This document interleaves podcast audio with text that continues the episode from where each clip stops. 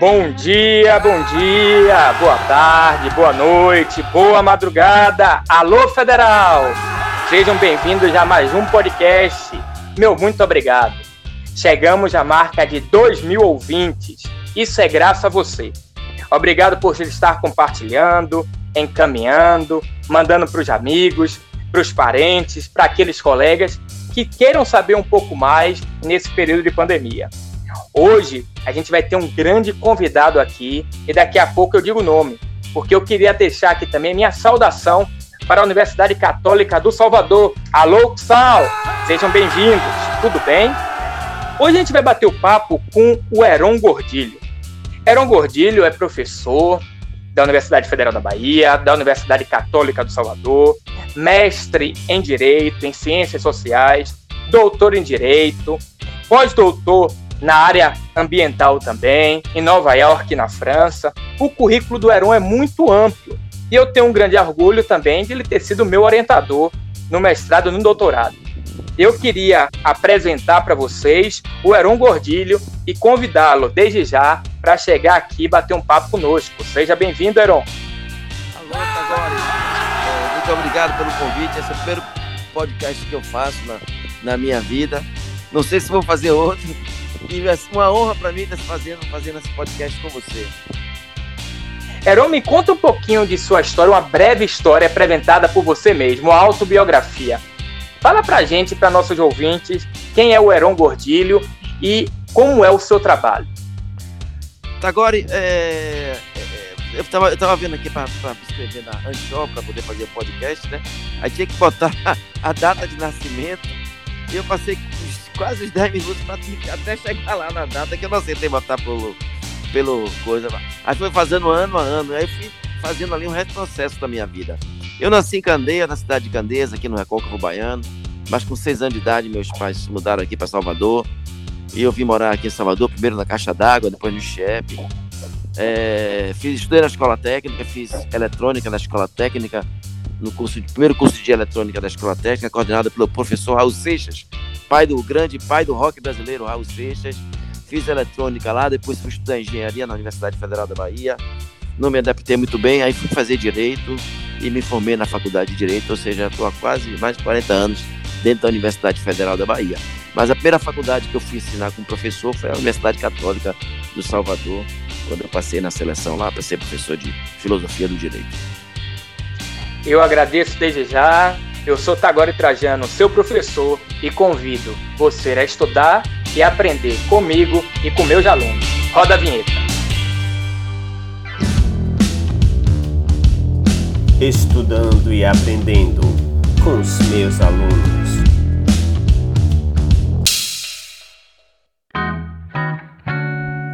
Muito bom, muito bom. Há 40 anos na Universidade Federal da Bahia. Professor Heron, você fundou a cadeira de Direito Ambiental na Federal da Bahia, é, ingressou, foi o primeiro professor é, de ambiental dessa universidade, o segundo promotor de justiça do meio ambiente da cidade de Salvador. Conta pra gente por que você elegeu essa área e é, quais são os produtos é, que você vem articulando há tanto tempo na área ambiental. Na verdade, professor Tagore, a gente não, não, não escolhe nada. A vida vai levando a gente. Se eu pudesse escolher, eu tinha escolhido que eu queria ser artista, queria ser cantor, né? E mais meu, meus pais eram, eram reticentes à, à, à profissão de artista, eles consideravam muito estável. E aí eu fui fazer engenharia, fui fazer eletrônica e acabei no direito. Aí, como promotor, eu fui para o consumidor, porque tinha sido minha dissertação de mestrado, mas aí, quando eu cheguei lá na promotoria do consumidor, eu não gostei muito, aí fui para o meio ambiente. E, e, e é, a, vida é assim, né? A gente não, não, não, a gente nem sempre aquilo que a gente. A gente só escolhe, a gente só tem 50% no nosso destino, os outros 50% é o acaso, é a oportunidade, é a vida que conduz.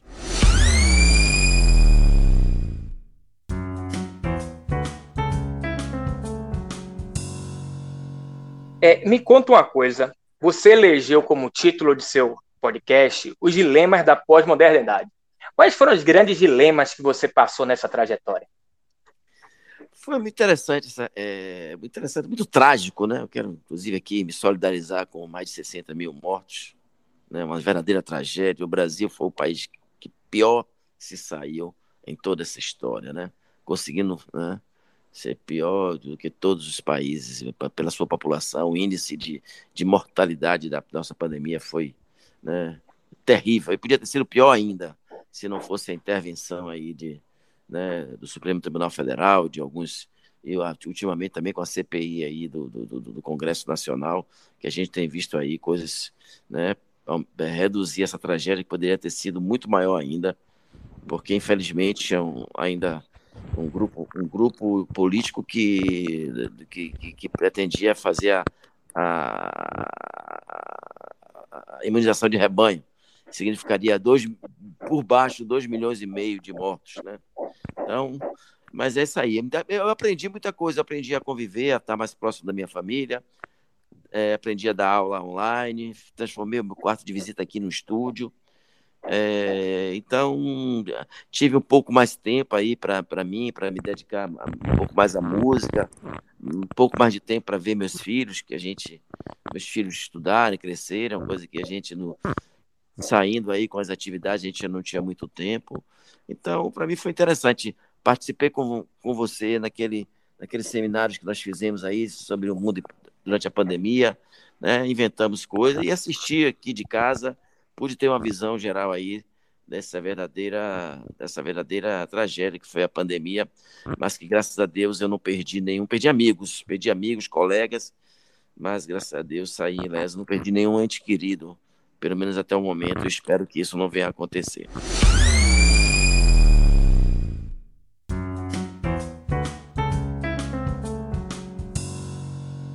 Você vem se dedicando professor Heron, a área do direito animal há algum tempo. É editor da revista brasileira, é, funda uma cadeira na área de direito animal e vem desenvolvendo, escrevendo artigos há muito tempo sobre essa temática. Por que você elegeu também essa, esse amor pelos animais? É, é há uma, há um, um porquê, uma justificativa? Eu já procurei ver isso, porquê, né? Também foi. Eu precisava fazer, eu precisava de um tema para o meu doutorado, não tinha doutorado aqui na Bahia. Eu tinha a oportunidade de ir para São Paulo ou ir para Recife, eu optei por Recife. Né? A primeira faculdade de Direito do Brasil, a universidade onde estudou Rui Barbosa, Clóvis Bevilacqua, Ponte de Minas, ou seja, os cinco maiores juristas de todos os tempos brasileiros estudaram lá. Então não tinha sentido, era muito mais perto para mim aqui. Eu podia ir, pegar o avião, uma hora de avião, né? e além, além disso, gratuito, né? Universidade pública. E eu fui fazer direito, fazer meu doutorado lá eu precisava de um tema. Como eu, na promotoria, eu já tinha contato com as ONGs ambientalistas, eu escolhi esse tema aí, a Declaração Universal de Direitos dos Animais, mas foi assim, sem, sem, eu não quis entender por que que eu, então, no fundo, no fundo, essa aproximação minha com o direito animal, ela foi mais é, é, é, acadêmicos, aproximação acadêmica. É claro que eu fui criado no CHEP, onde tinha ali tinha muita mata, muita fazenda, tudo aquilo era mato, né? E eu vivia ali com os animais, criava animais, brincava com animais. Sempre tive uma relação, tive um amor muito grande por animais, por animais. Tive, sempre tive essa identificação com animais.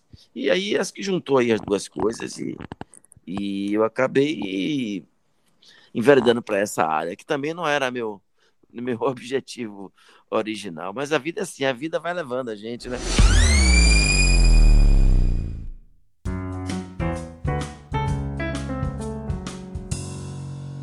Eu fico observando, é, professor Heron, é que você também, além da questão ambiental, a questão do direito animal, você sempre procura uma nova área de discussão, uma, hora, uma nova área de debate. Eu vejo você debatendo bastante sobre as questões cibernéticas, é, as questões pós, sobre a, o pós-modernismo, pós-modernidade, é, por que também esse interesse todo? Eu me lembro que você escreveu um texto sobre é, o que é pós-moderno. Explica para a gente o que é, o que é essa expressão e por que essa área de interesse também.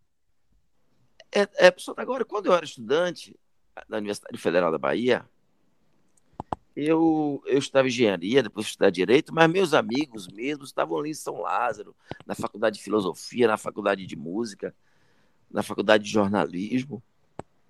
Então eu sempre tive essa alma inquieta aí de, de gostar de literatura, de gostar de filosofia, de gostar de ler os clássicos. Então, eu, eu, meus amigos todos gostavam de literatura, gostavam de filosofia, tanto que eu acabei indo fazer um, um mestrado, um segundo mestrado, já era mestre em Direito lá em São Lázaro, porque estava ali com os amigos, um gostava de Nietzsche, outro gostava de, de Freud, outro gostava de Marx, outro gostava de, de, de Roland Barthes, então, outro gostava de... Cada um gostava de um autor, e eu aprendia muito com esses amigos, e foi, e foi muito interessante. Então, sempre tive essa ligação, assim, com essa preocupação com, com a pós-modernidade. Eu lembro quando surgiu Bauman, com aquele discurso, Bauman, Fukuyama, esses autores todos que faziam a crítica à modernidade, né? Então, esse sempre foi o interesse, essa, essa preocupação, essa... É, é, a, a, meu, meu, meu é, a primeira disciplina que eu ensinei na Católica, que foi católica, eu entrei católica para o concurso, foi justamente filosofia do direito e sociologia do direito. Então, a, sociologia do direito foi a primeira, eu fui o primeiro professor que fiz a emenda, assim como a ambiental eu fiz na Federal, a emenda quem fez foi eu, e sociologia do direito na Católica quem fez a emenda foi eu. Algumas pessoas têm essa alma inquieta aí de procurar saber o, a origem das coisas, o, essa visão metafísica aí.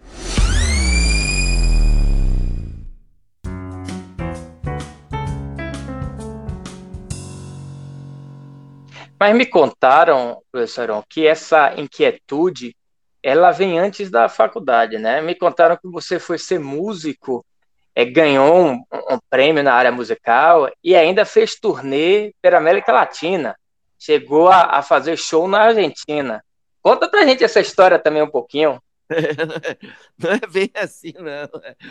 É, turnê faz quando a banda é de sucesso, ela faz turnê.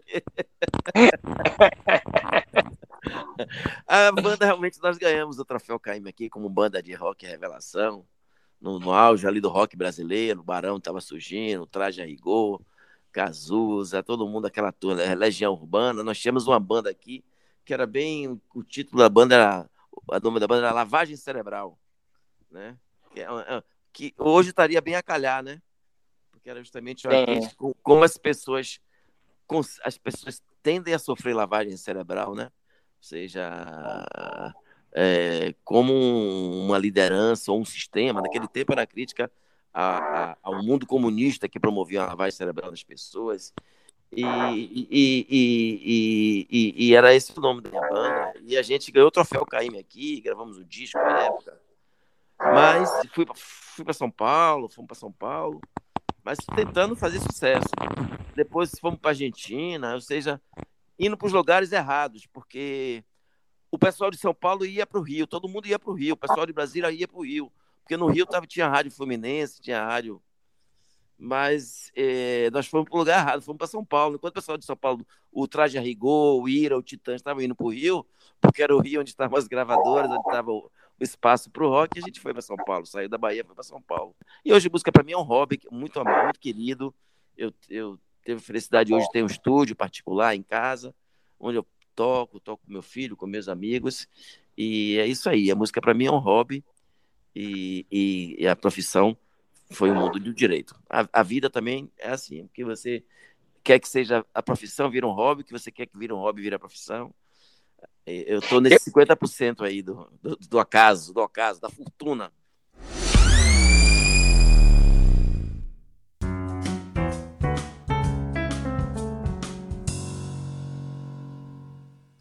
Eu queria aprofundar aqui um dos debates que a gente vem fazendo durante esse período de pandemia.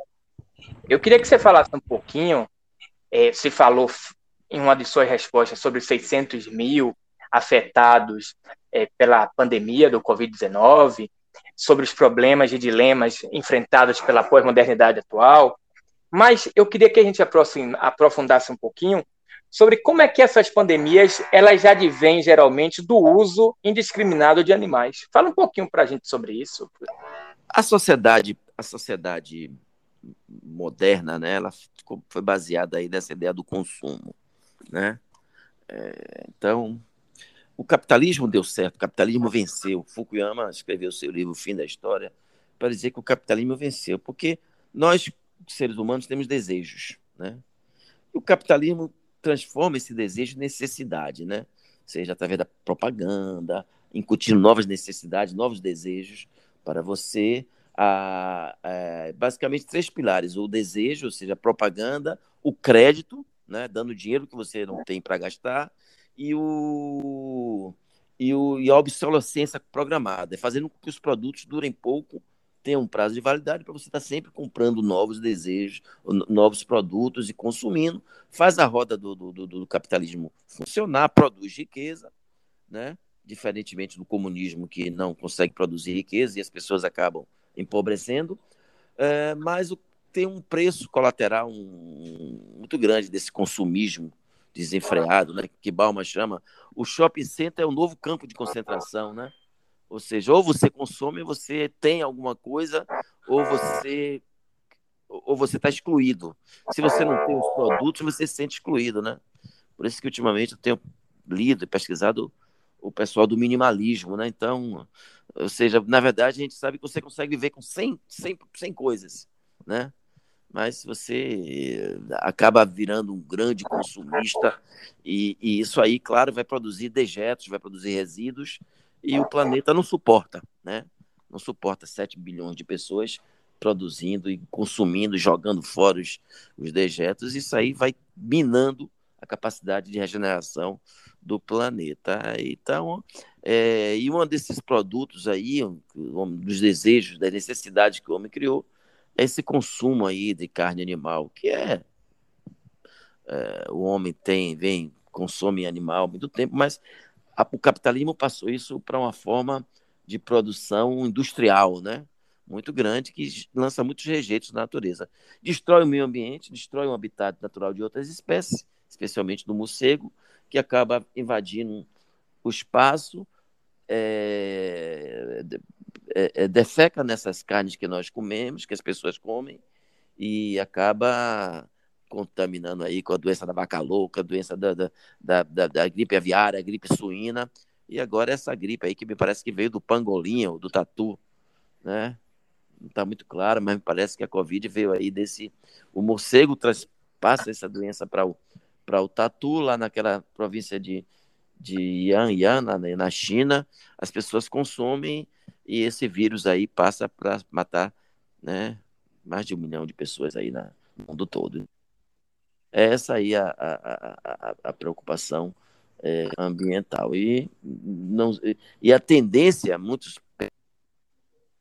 novas pandemias venham a surgir aí, porque essa, esse crescimento desenfreado, esse consumismo desenfreado nosso, é, ele vai gerar cada vez mais essa distorção aí, porque o planeta, o planeta não se expande, o planeta ele é finito, ele é um planeta só, e o nosso ritmo de consumo não consegue regenerar. Então, é isso aí, é uma coisa que não é eu que estou dizendo, vários autores já trabalham com essa ideia aí, desse esgotamento desse modelo, né? E tentando fazer um capitalismo aí mais civilizado, mais, mais menos, menos consumerista, né? mais minimalista, né? um capitalismo minimalista. Não que o consumo, que eu, essa ideia de consumo, ela gera realmente riqueza, gera desenvolvimento. Mas não esse desenvolvimento desenfreado, essa, essa preocupação em estar consumindo produtos novos cada dia. Né? Usar o capitalismo com sabedoria. Esse aí é o grande dilema que a gente vai ter, que a nossa sociedade vai ter que descobrir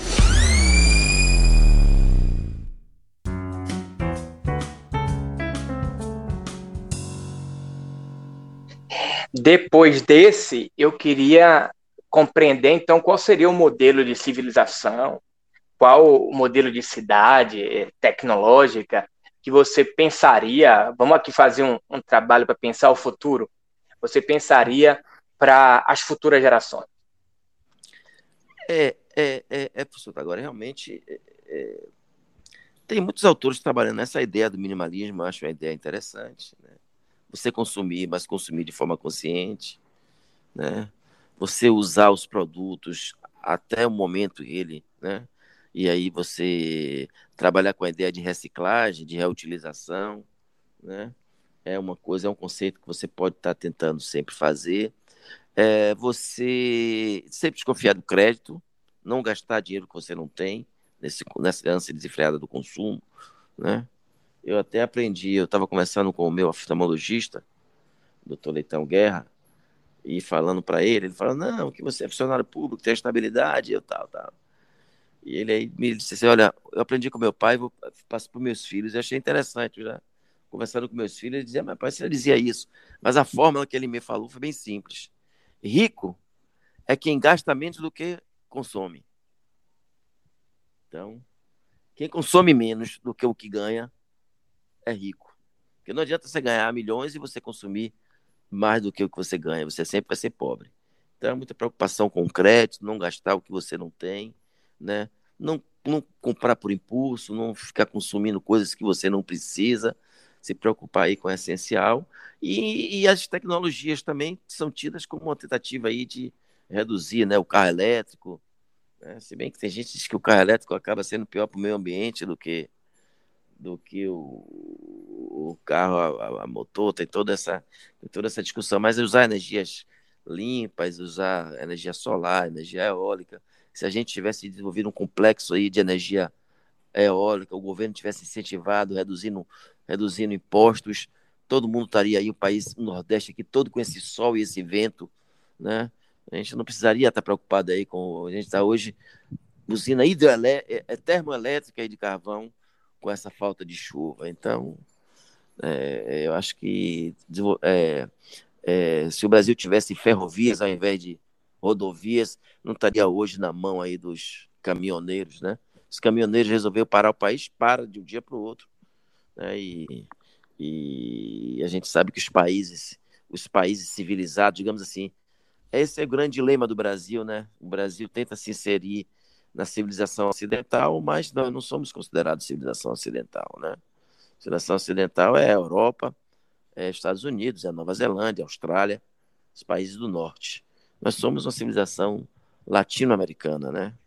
E, e, precisamos evoluir aí para ter efetivamente que a civilização ocidental ela é, ela é baseada na, na industrialização, na, na educação, né? níveis de educação elevado, né? o nosso índice de educação é bem baixo, bem reduzido é... e democrático. Também a nossa democracia são sempre democracias frágeis. Então, é, essa pretensão nossa de fazer parte da civilização ocidental é uma pretensão assim que eu acho que é muito tola, porque os, os ocidentais não nos veem como uma civilização como fazendo parte da civilização deles, né? Somos sim latino-americanos. E então é bom que sejamos bons latino-americanos do que sermos ocidentais de segunda categoria.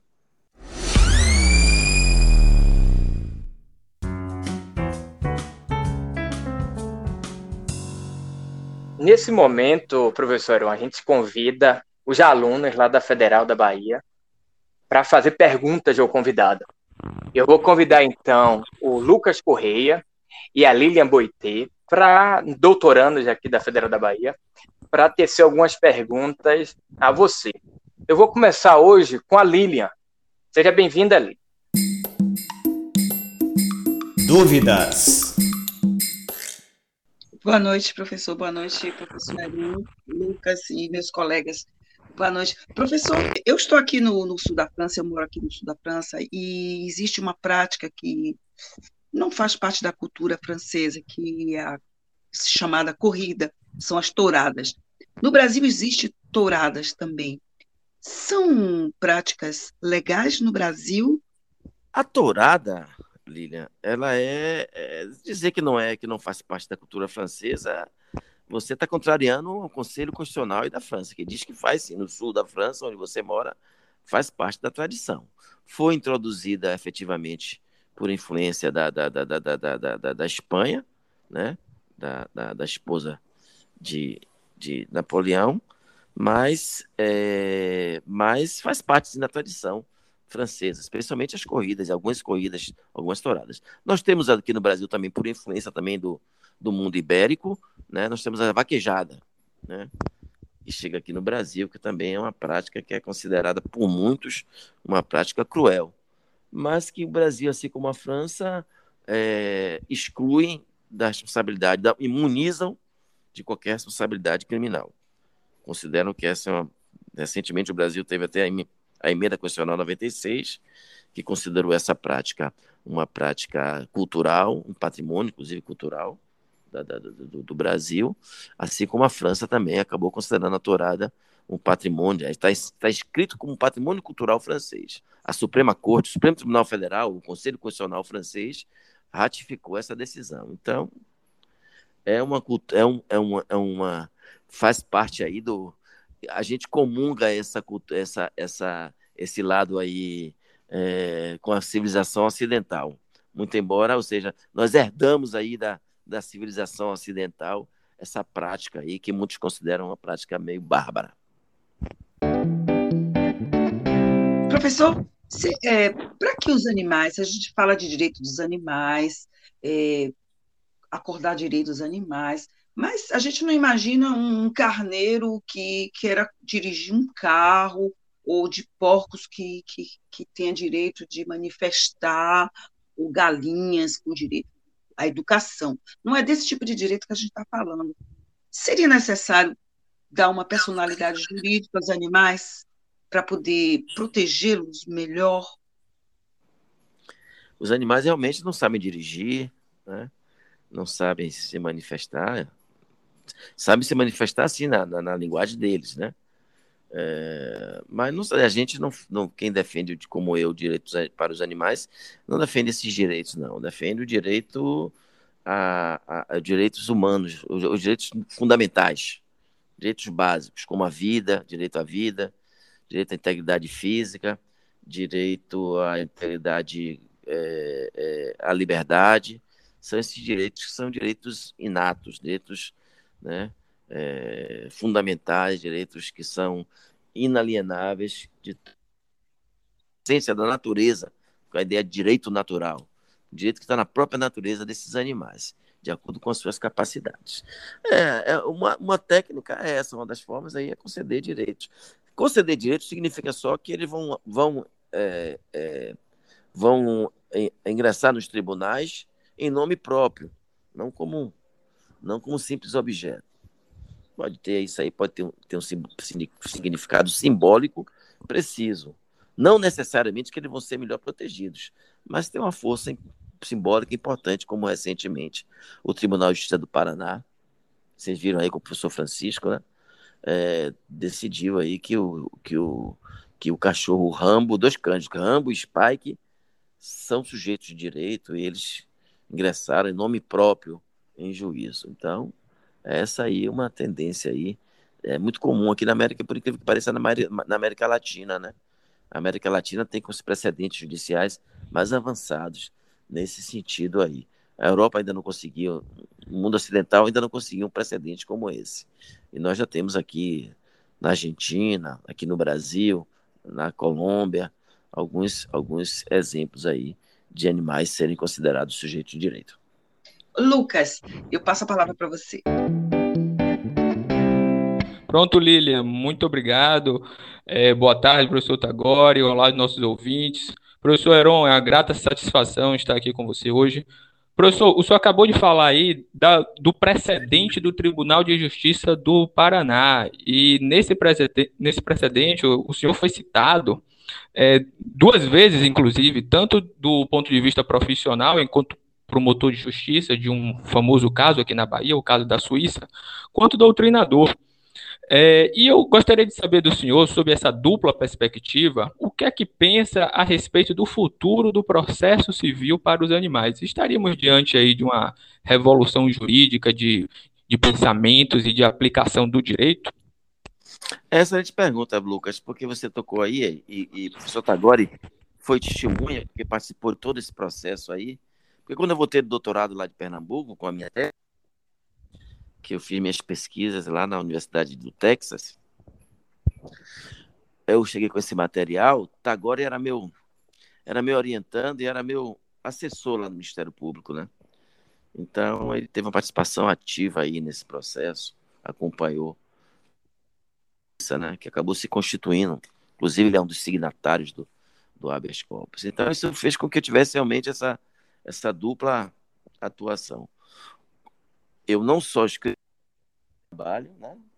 publiquei o primeiro livro sobre abolicionismo animal no Brasil, mas como a minha, eu tenho esse privilégio de ensinar a mesma disciplina que eu atuo, entendeu, Lucas? Então eu tive esse privilégio de, ao mesmo tempo que eu pus uma teoria nova, eu experimentei essa teoria na prática, né? Com o habeas corpus da chimpanzé suíça, que acabou sendo o primeiro precedente mundial de um animal reconhecido como sujeito de direito perante um tribunal, né? Embora ela tenha falecida, tenha falecido, é, mas o tribunal, o juiz Edmundo Cruz, o habeas corpus, aceitou o habeas corpus, constituindo uma relação jurídica entre um animal, a chimpanzé suíça, e o diretor do zoológico, o Telmo Gavaz, à época. Então, foi interessante. Então, acho que essa decisão aí é, reconhece aí a minha participação no, no, no, como doutrinador, né, com esse livro, e também é, a, a, a, a, nossa participação, porque o habeas corpus não foi habeas corpus, ele foi assinado por 16 pessoas, dentre eles o professor Tagore, o professor Luciano Rocha Santana, Samuel Vida, muitas, alguns estudantes da Federal, estudantes da Católica, né?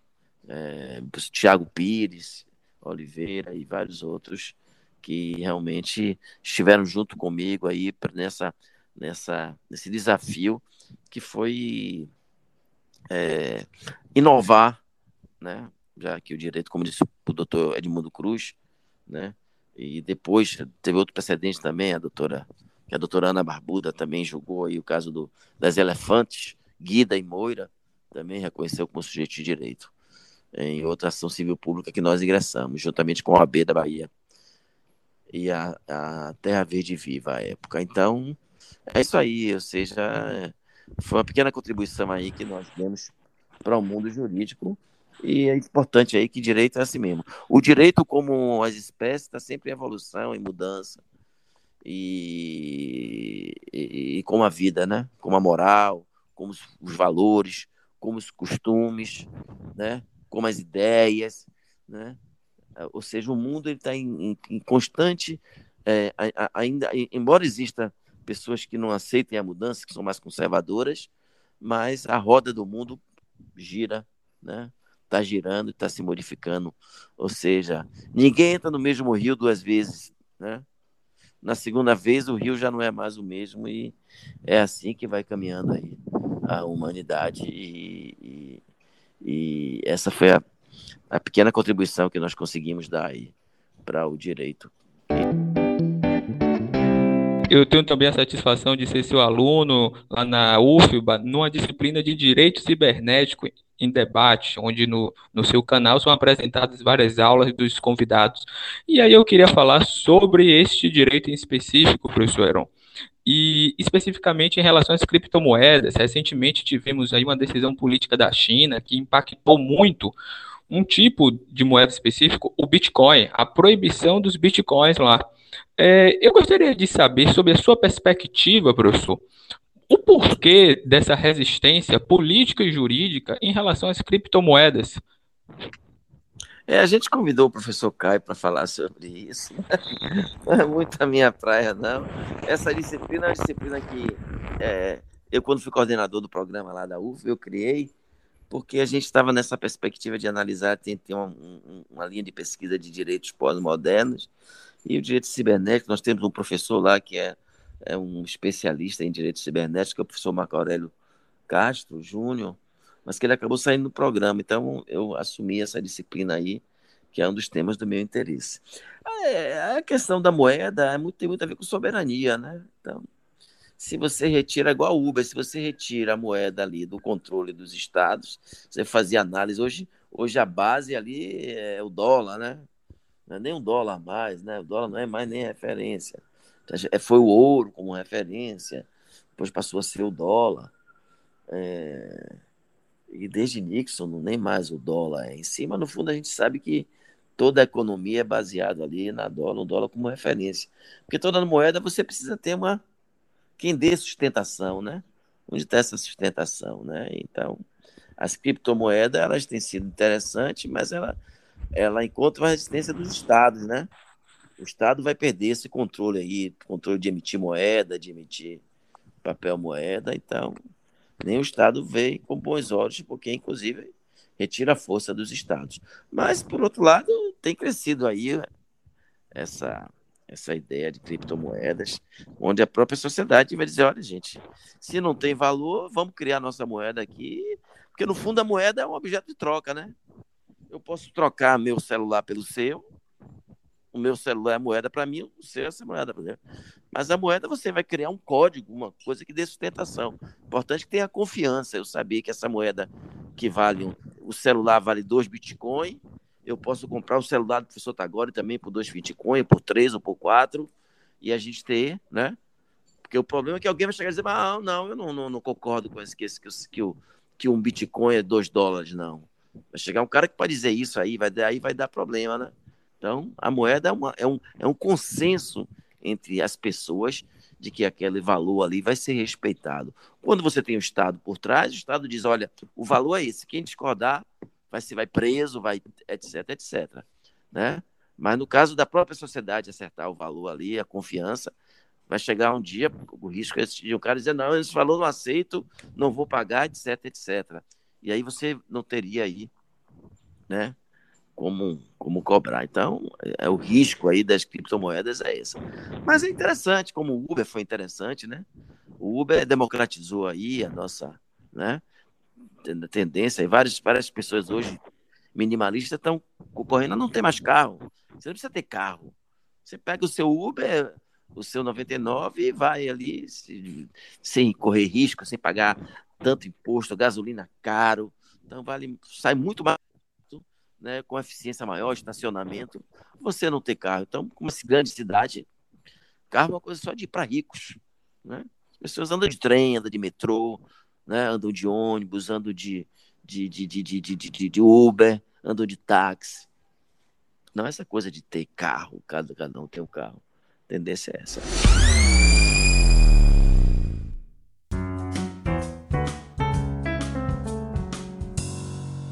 Professor Heron, estamos chegando ao final de mais um podcast.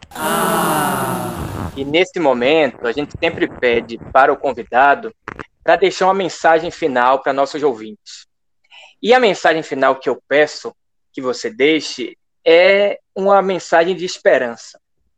Você é professor há mais de 30 anos, você vem desenvolvendo um trabalho é, pioneiro em diversas áreas, é, e não se cansa, né? Tem sempre essa alegria, esse entusiasmo, é, esse contentamento no que faz. Conta pra gente é, qual é o segredo e deixa é, essa, é, esse dilema, deixa esse segredo para nossos alunos que estão escutando. É, professor, agora é uma honra, né? Eu, você que eu vi aí, conheci desde os 20 anos, já tenho uma história também muito importante na academia e no mundo jurídico, né? É, e que eu, eu, eu assisto com, com grande prazer o seu sucesso, seu sucesso como professor. Fico muito, muito, muito feliz de ter contribuído com isso. É, eu estou chegando aos 60, né, professor Tagore?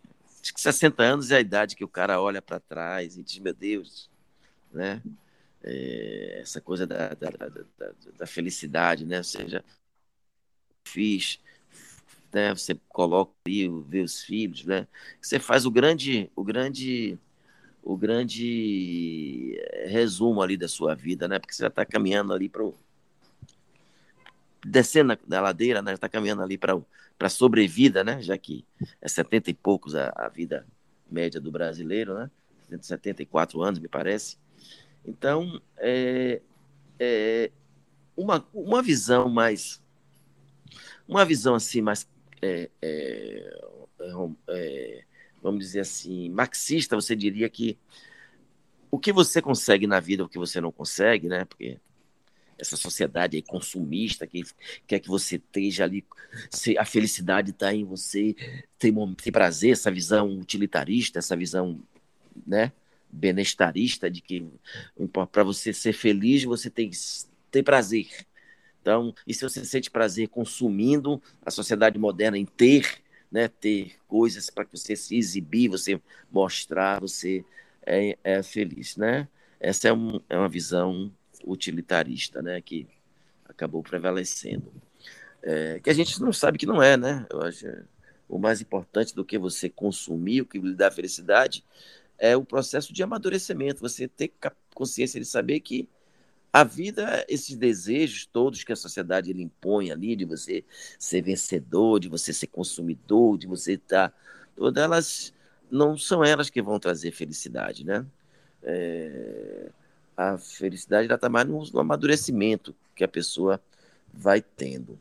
É, então, uma visão marxista, ela diria, ela diria que a culpa é do sistema. Né?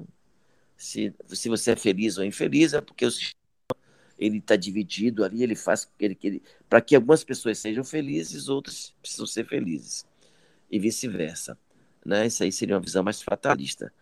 É... Ou então você teria uma visão mais que eu tendo a, conver... a concordar mais, né? Uma visão mais freudiana ou talvez mais mais maquiavélica no sentido de que, como eu falei para vocês, 50% eu falo para meus amigos, 50% você deve se dedicar. Entendeu, professor Agora, como você fez 50%, desde cedo, desde novo, como eu fiz também, se dedicar, estudando, estar preparado. Porque os outros 50% é o caso, é sorte. Né? Então, vai aparecer a oportunidade. Se você estiver preparada, pode aparecer, pode não, não aparecer. Não tem nenhuma é, o, grande, o grande dilema do homem é você achar que a sociedade é, é obrigada a lhe fazer feliz. Então você sempre vai ter alguém para culpar pelos seus problemas. Saber que todas essas pessoas têm problemas, todas as pessoas têm momentos de felicidade, têm momentos de infelicidade. E a gente se conformar com isso. Mas nunca deixar de fazer a sua parte, sempre fazer o seu melhor. Foi isso que eu sempre tentei fazer. Entendeu, professor Tagore? E vejo que você também é um professor que sempre procura dar o melhor, se dedicar e tudo aquilo que faz. Para se a oportunidade aparecer, você está preparado. Se não aparecer a oportunidade que você quer, né? vamos supor, você quer ser ministro do Supremo, né? todo jurista quer ser, ele acha que ele quer ser ministro do Supremo. Se não aparecer essa se aparecer, você está preparado, né?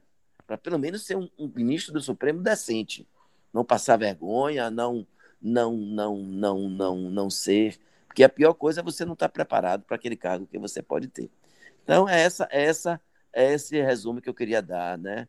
Ou seja, faça o seu melhor em, em todo momento, se dedique, faça o seu melhor, não saia de casa, use máscara, espere a pandemia passar, saiba que o que você todo, nós somos condenados a ser livres, já dizia Sartre. Tudo que você faz vai ter uma consequência e você não vai poder culpar ninguém.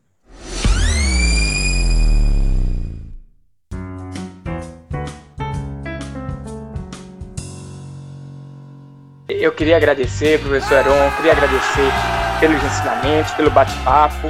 Diversos são os dilemas. Obrigado você que esteve conosco até agora. Continue escutando e ouvindo os demais podcasts. Fiquem conosco, vai lá no canal do YouTube, assiste as aulas, assiste os vídeos, tira suas dúvidas e compartilha.